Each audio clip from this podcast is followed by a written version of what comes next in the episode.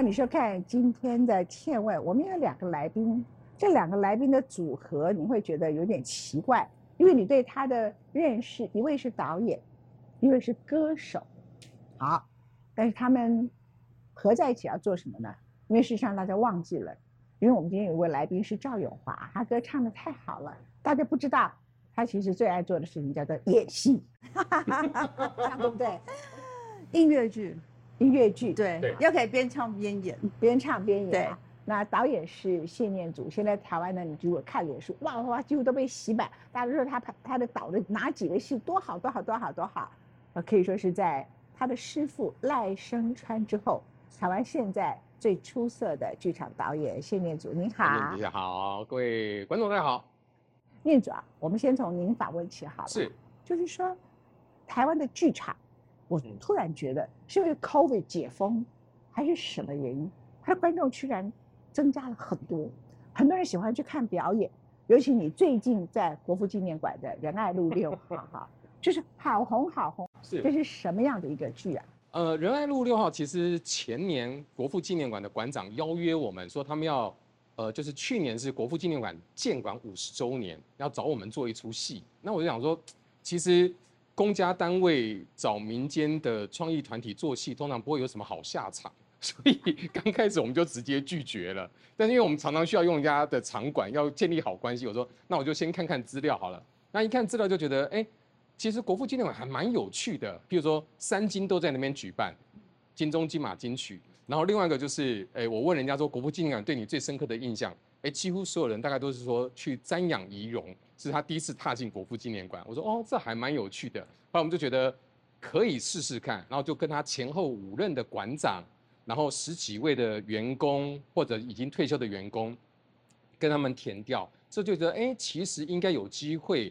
把这个东西做成一个故事，因为觉得国馆等于说承载台湾这五十年来很多的欢笑跟泪水，我们就把故事设定在在国父纪念馆工作的两个公务人员，嗯，然后她当时女性的公务人员在国馆工作都必须经过考试，就跟选美一样，有笔试跟面试，然后年过三十岁就必须辞职，怀孕也必须辞职。那我们填掉里面才发现到说，国馆是台湾第一个女性为自己的工作权而抗争的团体，在国父纪念馆。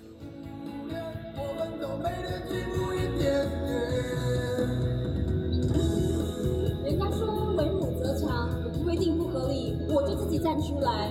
生完孩子五年后，我参加特考，考回国父纪念馆担任员工。回来的第一件事情就是率领一群被迫离职的女性员工出来抗争，希望跟男人拥有一样平等的工作权。那时候我们都觉得好惊讶，所以我们就觉得，哎、其实里面的故事很多。那我们就从就从这两个管员，然后经历这所有的事情，然后一直到他们年老。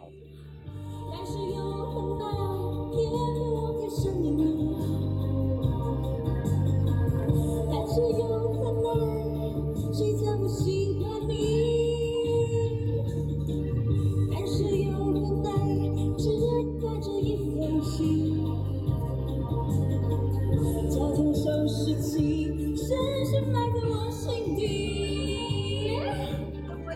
可能离开国民党，有可能，他还可能成立新政党呢。有可能，我有可能也会选上总统。没有，没有，不可能的。当时国父纪念馆是找王道宏盖的，对不对是？好，然后那个是蒋蒋介石这个人很特别，很多人对蒋介石呢觉得他是个军阀，或者说他原来受的教育不多啊，但很特别，他非常有美感，他常常知道那个时代谁是最好的建筑师，嗯，他就找王大闳，他很有眼光，找了王大闳盖了国父纪念馆。他找修泽兰，那是个女的建筑师，去盖中山楼，在阳明山上中山楼盖得多漂亮！是那时候修泽兰才三十几岁耶，所以台湾有多少那个这种各种不同类型的建筑师，他就看准了就是这个人，你不觉得他眼光很好吗？非常厉害。当然，他也找了孔二小姐盖了圆山饭店。可是呢，他们家孔二小姐真的很有本事，圆山饭店也跟他盖得很漂亮。嗯所以蒋介石这个人呢，他蛮特别，他盖了国父纪念馆。那国父纪念馆对在里头工作的人来说，他可能刚开始觉得他是跟着孙中山的国父这样一个概念是被瞻仰的，到现在，他可能被当成就是一个很边缘的，偶尔在办三金奖的一个地方，然后有些演唱会，呃，他们的辛酸，除了你刚刚讲说他可能到三十岁要被要求离开之外，他会不会自己感觉到那个时代里头，他们跟着这栋建筑物老去，然后也跟着这个建筑物在台湾的价值之下一直陨落，他也觉得呃很伤心。里面譬如说像他们的馆长就会觉得，呃，就会觉得一代不如一代的原因是，国父纪念馆原本是故跟故宫同等级，直属总统府，后来就到教育部，现在在文化部，就觉得一代不如一代，预算越来越低。那从早年的它是重要庆典仪式场所，那要进国父纪念馆当公务人员，那非常难的，要经过很多的考核，不是随便能够进去的。所以这次我们在跟国父纪念馆合作的时候，其实还蛮意外的，就它的空间大非常多，而且愿意相信我们。那我们里面当然有很多的政治嘲讽，哎，他们也都能够接受哦。闻“蒋公”二字，必须迅速立正，以示崇敬，然后稍后才自行稍息，知道不？好，走。蒋公，很好，请稍息。我们在讲台前聆听蒋公遗嘱，我们怀念领袖讲话的样子，要专心啊！无论他讲东、讲西、讲什么，都是在讲公开、讲公平、讲公正的社会价值，也是在讲公众团体的共同利益。我们怀念伟大的领袖蒋公。所以你可以嘲讽他的过去，可以盛赞他的荣耀，是。哈，就是他的过去有荣耀，也有一些呃牵制，就是戒严时期的牵制更对。荒谬，然后也有后来因为政治换改朝换代以后，他所面临的困境，然后也有一些改朝换代的某一些人，可是你做了这个剧场以后，仁爱路六号，你自己的感觉啊，就是做一个剧场。下面的人的 echo，然后里头的员工的反应，而且这么广受好评，这是大概我注意到你的很多全民大剧团里头，大概所有的作品里头，我不能说最了，但是在最近最受欢迎的一个。应该是最近最受欢迎的。但是我们剧场界很少说跟公家合作的演出会这么受欢迎，还自己加演。等于说去年就是他给经费嘛，我们去年演完之后，我们就说跟国馆讲说，那我们今年自己演，就你不必给我钱，那我自己就售票演出，那票房也是在这一段时间来讲也算是蛮好的。对，那我就觉得其实你只要故事说得好，我觉得观众就还是会买单，观众就还是会愿意进到剧场里面。可是你以前曾经也参与过电视的《全民大闷锅》，是虽然全民大剧团跟全民大闷锅没有直接的关联性，可是有一些人是有一点关联的，像你个人就是的嘛，哈，你个人曾经在全民大，你会不会觉得其实电视好像天天可以演出，可是呢，它的价值是什么？它作为一个表演艺术，其实远远不如一个剧场的表演艺术的价值，你怎么看？嗯，我我觉得闷锅是一个很特殊的节目，那那是我第一次感受到说，哇，媒体真的是很有力量。因为我们以前就是做剧场，然后因缘聚会被伟忠哥找去做全民大闷锅，就是你节目骂什么，隔天哎某些事情就会改善，我觉得哇好神奇哦。对，但是长时间下来就会觉得，因为它太受到媒体的影响，我每天看新闻各方面的各种资讯的轰炸，那其实回过头来，我现在再回过头来看，就对我而言就是哦，我只是就做了一个很特别的电视节目，经历过那段时间。但相对于我现在自己的某些作品，就是真的是每个作品都是为我当下那个年代写下某些记录，我觉得那是不太一样的。电视的东西，我觉得好像一下子就过去了，但是剧场的东西，呃，它就是可以保存下来，而可以一演再演。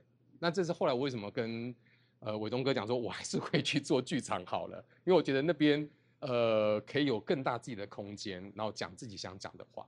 你知道为什么成语“光怪陆离”是一四个字合在一起吗？光怪陆离，你做电视光很光鲜，怪，搞怪，他 光怪陆离，尤其我们那时候的所有的媒体就已经开始走下坡嘛，嗯，就开始是所谓周刊式媒体，就每天都狗仔媒体。是是那你们在那种不查证、假新闻，然后狗仔新闻的媒体堕落的时代开始做全民大闷锅，那其实你就会很容易掉到那个陷阱去啊。虽然感觉很有趣，然后挺有创意的，可是那也有它的危险处。而且最重要是，其实我跟您说，我现在越来越老，越觉得那个天天天天的电视其实很没有价值。您要回来做全民大剧团啊，感觉上没有这个光鲜，但是也没有光怪陆离后面那三个字。是是是是是而且你才真的有表演艺术的价值啊，这样子啊，那会觉得寂寞吗？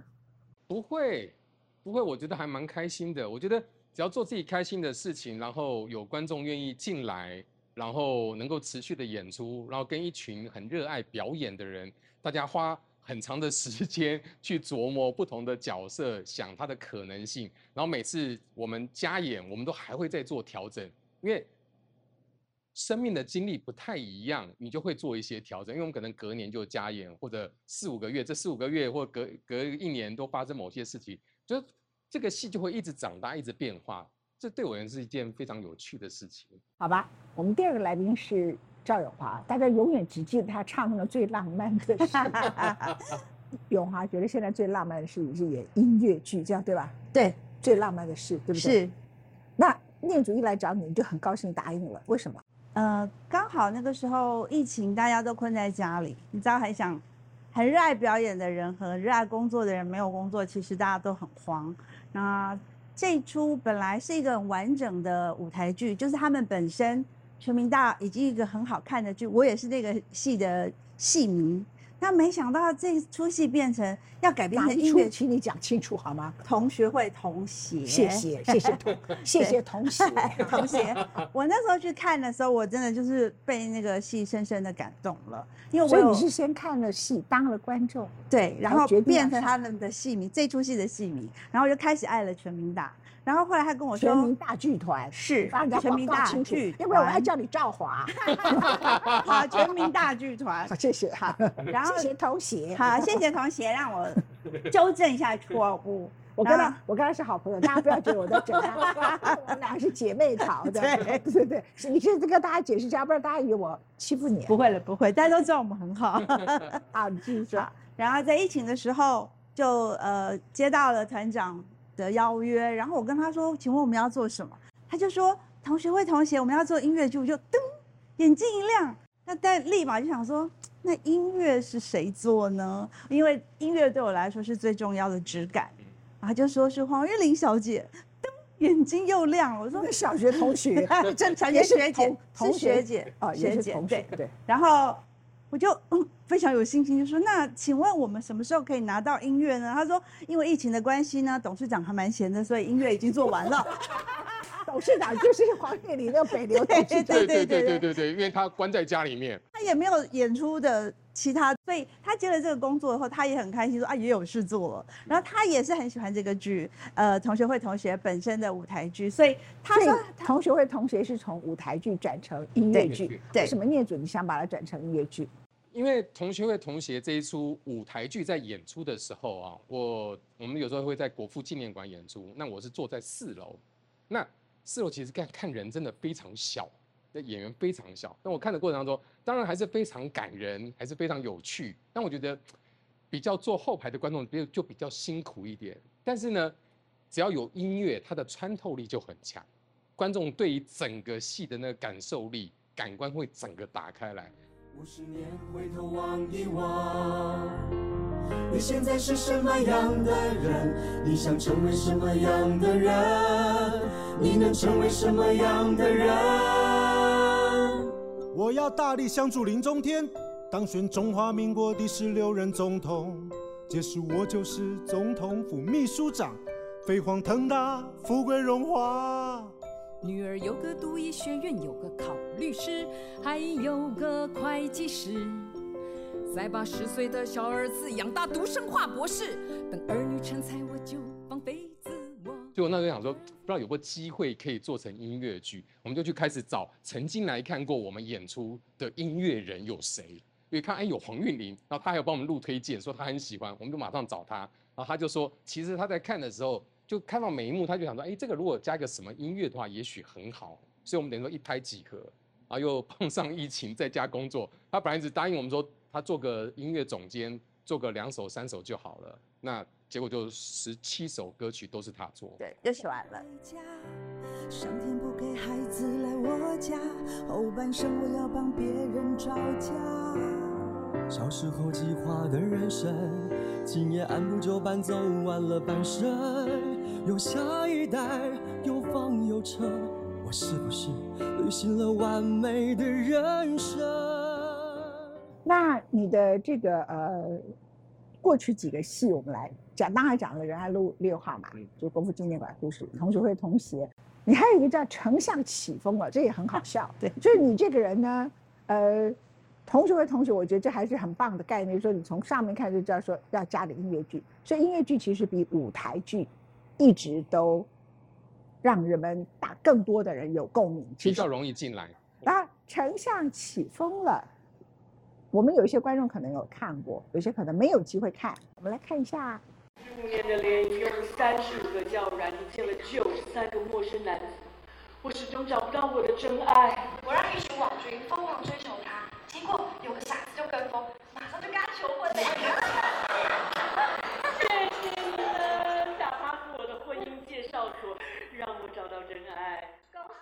占，车位啦，你讲有喊无？真正当作你做我作家呢？看，我已经发动网军带东风上去肉搜他的邻居，现在已经没有人敢抢占车位了！哈哈。哦，你喏，比迄李长博搁大搞。丞相起风了，说穿了就是这群人以为自己还可以办点好笑的事情，然后就以为呢自己还可以活在他们的剧场世界里头，然后就把当时呢他不知道已经是风暴中心的指挥中心搬到自己的舞台里头，然后以为在疫情的时候自己搞搞笑，然后前面以为自己很受欢迎，然后四天之后就惨遭攻击，全部都网军都来了。但是你知道吗？人生当你被攻击的时候，就是你最有创意的时刻，对不对？这样子解释好，充满愤怒，一肚子火。对，好，你你你你讲一下，我刚刚已经大致说了，但是还是讲不够细。我们做了中央流行疫情中心之后呢，呃，艺术的艺，然后介绍艺文团体的惨状，然后后来被网军攻打，然后打了之后，他讲太快了，他把那个当时我们的指挥中心，就是以陈时中作为指挥官的疫情中心。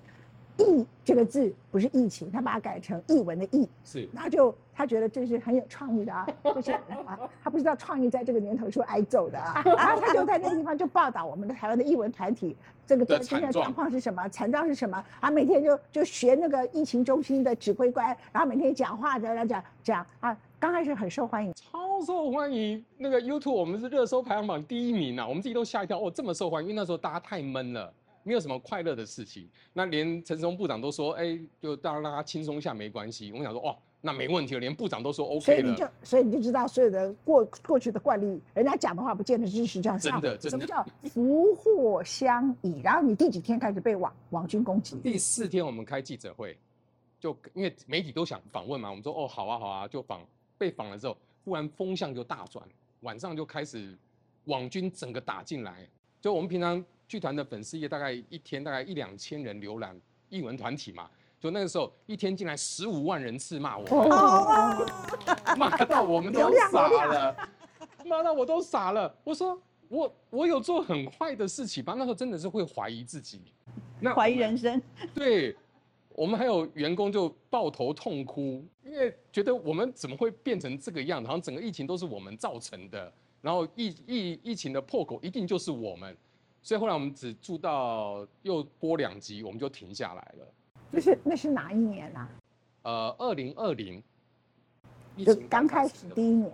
对。所以你被攻击以后，才觉得被网军攻击很惨啊！我告诉你，两千三百万人，你排第一百万人这样子，所以你不懂得同情前面九十九万人，没有去声援他，就会轮到你。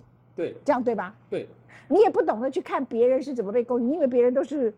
活该被攻击吗？对，他可能都跟你一样，你就会以为说，所以被打了之后，其实有很深刻的反省，说，哎，我我最需要声援的时候，很多人私讯给我，但不敢在我们的粉丝页上面留言，因为一留言就会被打，一留言就被打，所以到后来我们，因为我们是我我们剧团是一个政府不补助的剧团，我们完全靠票房，所以我们的形象是很重要的。所以被人家这样骂，骂到我们真的都傻眼了。到后来有人被攻击的时候，我要去声援的时候，我都会犹豫一下，说我这样子他会不会又再打过来？对我觉得那个那个真的是被打到怕，所以后来才想说没关系，我就再重新再用创作的方式来反击这件事情，因为我后来就去问操作网军的人，这到底是怎么一回事？那就后面就只有一百个人呐、然后他有几千个账户，就这么简单啊。对，然后然后还有很多机器人啊，你觉得十五万人其实只有一百个人呢、知道跟被打到还是两件事情，的真的被打到。所以对我而言说，如如果所有人都知道，因为你旁边人就跟你跟你讲说，哎呀，你就不要闹了，你看那么多网络那样反应，就就就先不要闹。而且他说，反正就是网络上面的事情，你撑一下就过去了。但对我们而言，我们的生活就受到影响。我们员工去邮局寄信，就被员邮局员工骂啊。对，因为我们有信封上面有写全民大剧团，他们说你怎么可以这样侮辱陈时中部长？就刚刚讲说，那你有看我们的短片吗？他说没有，媒体都这样报道，所以我被打就有讲说，我又不是政党，对我如果是政党的话，你打我这很合理嘛，我们就是对打。我说我只是民间团体而已，你这样打我太不应该了。也没什么，我前几天还被报道，前一阵子还被报道一个新闻，说什么我在帮谁操盘。我说，我我说我我查我其实我知道现在台湾的媒体，你绝对不可以讲有趣的话。其实我很想回答他说，我现在除了帮金宝山操盘，什么都没有能力操盘。帮金宝山，因为我最接近死亡，可以帮金宝山好好操盘。我帮谁操盘？开玩笑，我连五六点以前太阳在我就不能出门。然后下雨我就血压很痛苦，这样子，我的身体大家都知道很糟很糟，怎么会有这种新闻，而且还会登出来？这不是有病吗？不是我有病，他们有病，这样哈。所以小事一桩。好了，但是你是怎么转念成丞相起风了？这个对很多人很重要哦。因为我跟网军访谈过程当中，他跟我我说，那网军到底，网军在台湾有点像上帝一样，他说怎么样就怎么样，因为大家搞不清楚状况。我说台湾的。网民很好带风向吗？他说超好带风向，因为大家只看标题，所以很好带风向。那他们唯一怕一件事情，就是网军最怕被抓，最怕被揪出来，或者他的操作的方式被大家知道。所以我就把在舞台剧里面把网军怎么样操作，怎么样子攻击，第一波是什么，第二波是什么，第三波是什么？那你怎么样看就知道哦，这应该是网军在里面操盘。就透过喜剧、嘲讽、时事的方式。来把它做呈现哦，所以丞相起风了，就是带风向的意思，对，对，人家起风了，对，变成是共喜剧这样，对对对对，变个喜剧。小姐的先生有家暴记录，想离婚却困难重重，请你们一定要帮帮我。他都被打成这样了，直接诉请离婚就好。嗯，那个申请保护令加打官司，至少也要两三年。但我让网军放火。把委托人被家暴的照片放到了南方公司的粉砖，也用了一些方法分享到南方从国小到大学的每一个同学群组。我还串联了各个反家暴团体去进行声援。最重要的是，为了整个事件在网络上发酵的速度，我还加了南方在外面有小三的桥段。结果三天他就投降了，愿意签字离婚，还被公司解雇。谢谢，你们比律师事务所 还要厉害。然后这一次我们演出，我们就呃，因为刚好有一个演员不能参加，那我们就找台北市议员徐徐巧芯来扮演某一个角色，然后呃，不同站有不同的政治人物，然后高雄是无党籍的黄杰，然后新竹是新竹市现在市市政府的发言人徐千晴，然后台中是民进党的。呃，谢子涵他要参选立委，就刚刚好就找四个女生，因为最容易被网络霸凌的就是女团、啦啦队、女性政治人物。那所以找他们的时候，他们其实都是一口答应，因为他们都被打得很惨，而且都超惨的，好可怜哦，都超惨，所以他们就一口答应。他说啊，这个议题他们愿意愿意参与。那会找这么多党呢，就也表示说我们真的很怕网军来打我们。你 这个人他起风了，那么当什么丞相？我在旁边煽风而已，我没办法当丞相。就是真的，我觉得即使到现在，小诸葛亮，即使到现在还是觉得哦，网军最好是不要来打我。我说我不去惹你，最好不要来打我。所以还是做了一些安排。对，那演出的对很多人看的，特别是如果没有对网络那么清楚的，看了会觉得真的是这个样子吗？网军真的会这样打吗？所以真的很多人其实不知道网军的操作是什么。哦，很多人真的哈，真的真的。来，我们回来来谈啊，这个同学会同协啊，演一个音乐剧，跟你在舞台上，比如说跟一些人一起唱歌，差别在哪里？其实歌手是一个很孤单的工作，很个人的工作。即使你跟某些歌手很熟，你除非是同台，那同台的合唱的歌也不是那么多，嗯那可能就是哎，如果你是唱下一个，顶多就招呼一下，除非是同一个公司，所以其实歌手很少有机会跟其他人有互动。那但是音乐剧的话，感觉就像拍戏一样，因为有长时间的聚集，然后长时间的磨合。到目前为止，我在心里面认定他们就真的是我的同学，所以那个的情感的真挚是完全不同。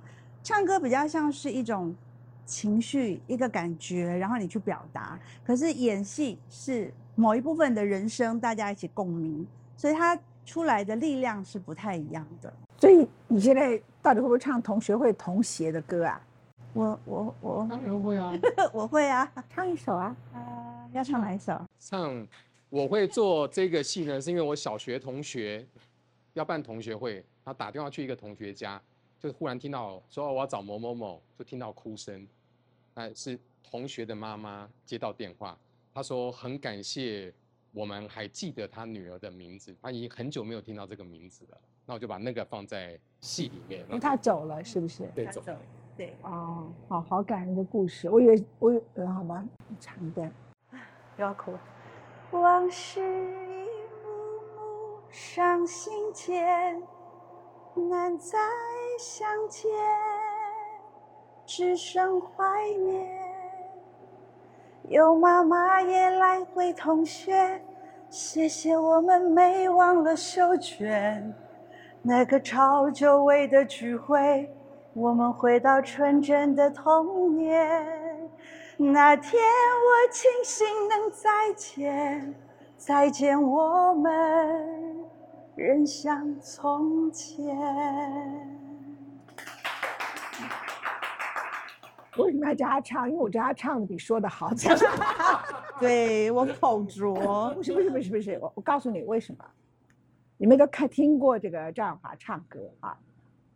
他刚才唱的，因为有歌词，对，所以就有故事。对，当那个歌词故事不只是普通的爱情或者干什么的时候，你就看到他满脸都是戏。他本来就是一个很好的戏剧演员，他以前演过很多，他以前都演那个被虐待的媳妇。但是呢，你刚刚看他不只是在唱歌，他脸上都是戏，他的声也有戏嘛，对不对？其实我觉得角色也是会找人的，因为的确我在国小最好的同学，国中的时候他就暴毙了，然后他就住在我的校园的旁边，然后我高中的时候去找他的时候他就不见了，所以唱这个歌的时候我是非常有感觉。你再唱一首你自己的歌，让我们看出来音乐剧唱的歌 跟普通的一首歌你唱的差别。呃，我自己的歌，那就大家最最熟的我的巴拉歌啊，就最浪漫的事啊。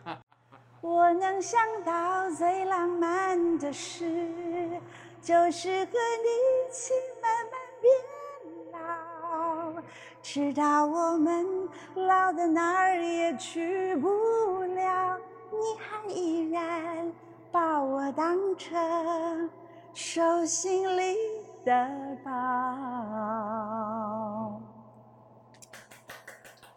谢谢。你有看出差别吗？呃，我我这个角度没有看到，哎，我觉得你是陈时中哎 真的啦，很懂得闪躲问题。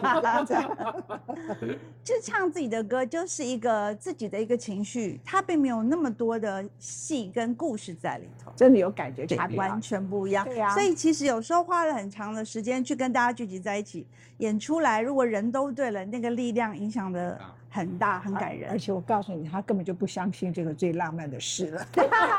我相信你怎么这样我的浪漫是爱自己跟爱姐妹，他的对象不是男人，是 我是你 跟我一起慢慢变老，可是我快挂了耶。不会，你可以的，真的吗？可以。你要不要来看？他不能啊，不然我早就我们开彩排场彩排我可以去，彩排我可以开彩排场，彩排，然后我就我就就你一个人，我想请问念祖，你觉得有一段时间我刚刚讲的台湾太追逐金钱，嗯，然后我们台湾最崇拜的就是有钱人，这是很错乱的一种价值观哈。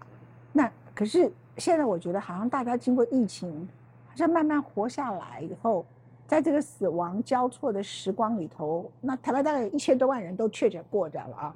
然后我觉得很多人在经过这个事情后，我感觉上台湾那个好像有一种比较美一点的力量出来，你的感觉？呃，我觉得有慢慢慢慢慢回来。那剧场这几年其实音乐剧还相对来讲是比较兴盛的，所以就有一些很有趣的音乐剧，譬如说最近最火的应该就是《劝世三姐妹》，它是一个千王的歌跟流行歌曲都在一起，那好受欢迎啊，对。谈论死亡这件事情。那我觉得大家好像对这样的议题反而就更能够接受。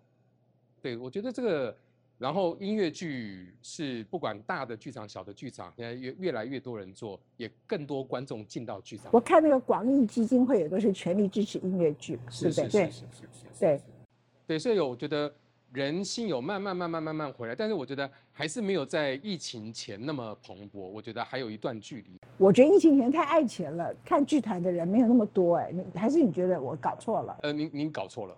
真的哈，疫情之前其实就还蛮多的，那时候状况也相对来讲比较好，但现在大家还是在刚刚慢慢爬起来的阶段。因为疫情，其实很多人的呃经济状况可能都没有以前好。疫情之后，对对，然后现在一开放，很多其实有一件事情就是出国。对，他不见得会愿意留在国内支持。对，但是我相信会慢慢观众会慢慢慢慢再回来。那因为现在剧场整个剧团各方面也都一直不断的在进步。那我问一下钟恒一个问题：你辛苦是一定的，是，但快乐吗？我快乐，我很快乐，我这真做不下去。他 非常正向快乐。真的。然后看到演员跟他的角色在互动过程当中，慢慢进入角色，然后随着那个角色成长，然后有不同的人加入，让他们有些变化。那我觉得就好像看到孩子在成长一样，那是一件很开心的事情。然后观众又喜欢，那就更快乐。所以我们在演出的时候，其实真的，因为剧场的表演就是台上的演出加上台下的观众共同完成，所以每一场的因为台上的演员的关系，台下的观众关系，其实每一场都不一样。包括也许台北大塞车进来的观众刚开始就是很躁动，或者外面他们进来前下了一场大雨，那观众的整个气氛都不一样。然后台上演员也是一样，所以对于演员而言，是每天都必须去感受我周围的其他角色的状况、观众的状况。所以，如果是一个很认真、很热爱表演的人，我觉得进到剧场里面来会着迷。对，你是不是就是会讲？我看你在笑。我会，可是还是要赚钱啊，所以那个尽量就是两边平衡。他们他们给的钱太少了，是吧？对，不能这样说，因为我们的票价就这样，然后座位座位就这样。我是说真的，然后公司要养这么多人固定 routine 在工作，其实他们真的很辛苦。那我觉得我们拿这样子已经算对他们来说已经是紧绷了。你有企业的赞助吗？因为很多剧团都又有，要不要帮他？啊很多剧团又有国家的补助，又有企业的赞助，他啥都没有，好可怜。对啊，很辛苦我非常敬佩他们。就是你很喜欢就没关系。而且而且他们工他们剧团全民大剧团里面很多工作人员几乎都是女生，你知道女生要扛很多道具，然后在后台帮忙，女生当男生用，我们看了都很心疼，然后很佩服他们剧团每一个人。他这个叫悲情 promotion，悲 催 悲催，呃，真的很惨，悲催投资位各位真的很惨。他讲的是真的，是真的，对不对啊？但大家都爱，所以就就往下走。那我觉得呃，全民大剧团是一个非常好的剧团，是因为只要合作过的艺人，他有，比如说他有电影，导演就会去包场请大家看。他就是一个非常跟每一个艺人的朋友，或是跟工作人员交织的非常好、浓厚的感情。你那么穷还要包场啊？义气，没有就就是一定要啊，因为他觉得我们来就是跟家人一样啊，对对家人对你是什么烂星座会做这种事？摩羯，哦，通常摩羯不太会做这种事情的。你不像你这样，一点都不像是。我们母羊座才会做这种事，这样子，通常很像母羊座的，对对对，冲动的那一种。就不是很冲动，母羊座就是家人热情义气这样子朋友。我每次都是被朋友害的。对，现在能够害我们的大部分都是朋友，对，敌人害不了我们，我们会防着他。所以呢，你自己就突然好像一个 family 的一个家庭，是是是站到了一个家庭这样。因为每个人来，我觉得他们都是意气相挺啊。然后他们来这边，你看到他们在台上，你真的是会感动。他们就是真的情感在台上。那当然，如果说演的不是用真心、真真意在演的话，我们可能就下次不会合作。但是愿意来的，当他们在台上流泪之后，他们是真的为那个角色伤心付出。然后他们常常演完之后就是一身汗，因为真的很用力，整个情感的投射你有没有。家庭小孩啊？有啊，你小孩会问你说：“爸爸，我的大学学费在哪里吧他们还没有问这个问题，他们只问说为什么他们不是富二代。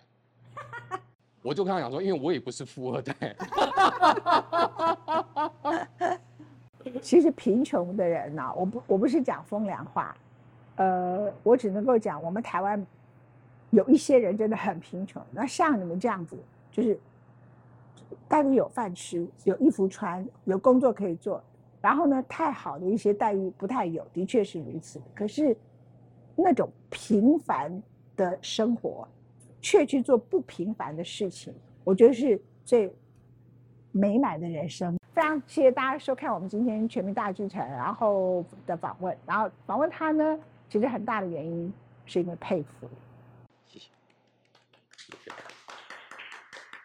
念主啊，这个世界上可以做一件事情做到让大家感动，然后钱从来不是指标，让很多人佩服的人其实很少，同意吗？诶，我就做我能做的事情。我不太乱称赞别人哦，谢谢谢谢但是我知道说我一定要及时的告诉你佩服这样。谢谢谢谢文倩姐，加油继续努力继续努力，全民大剧团。起风了，注意，今天回去网军开始攻击你了。应该不会吧？不会吧？不会吧？我会去检查我的胆的。超一波，拜拜拜拜。